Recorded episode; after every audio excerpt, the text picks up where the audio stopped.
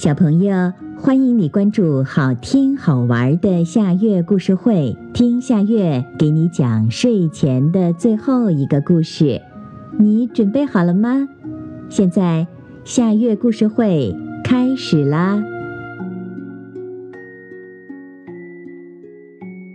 大灰狼来了，兔妈妈去看兔姥姥，家里只留下了兔娃娃。天黑了，兔娃娃早早就把大门关紧，把窗帘拉下，睡在床上。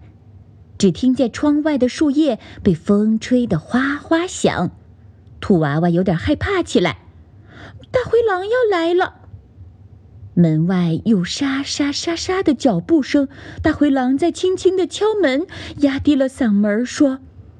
可爱的兔娃娃，你家兔妈妈出门去了，让我狼外婆来陪着你睡觉吧。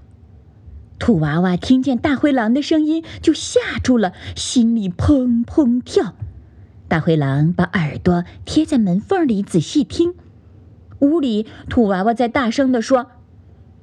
灰狼，走开，走开！我家兔妈妈没有出门，我不要你来陪着睡觉，我也不开门。大灰狼并不死心，又低声地说：“可爱的兔娃娃，你把窗子打开，让我狼外婆来亲亲你的小手。”突然，大灰狼听见屋里有兔妈妈说话的声音。孩子，你睡吧，别理睬大灰狼。大灰狼来了，妈妈会对付他。我已经在屋子周围设下了陷阱，大灰狼如果踩着掉下去，再也甭想爬出来。大灰狼一听，心里着急了，他轻轻地移动脚步，想偷偷地溜走。这会儿，屋里又传出兔妈妈大声说话的声音。就是大灰狼没掉下陷阱，我已经在屋檐下挂着鞭炮，噼噼啪啪一阵响，把大灰狼吓跑了。孩子，你乖乖的睡吧。大灰狼一听见有鞭炮要炸响，可吓破了胆。如果鞭炮一响，大家举着锄头、扁担追出来，一顿痛打，哎呦呦，不得了！不一会儿，果真响起一阵噼噼啪啪的鞭炮声。大灰狼立刻调转身子，拼命的逃跑了。天亮了，兔妈妈回家了。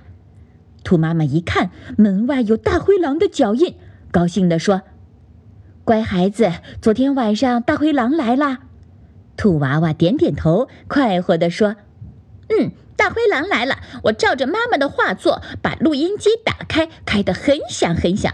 妈妈说话的声音，还有鞭炮噼噼啪啪的声音，哈哈，大灰狼就吓得逃走了。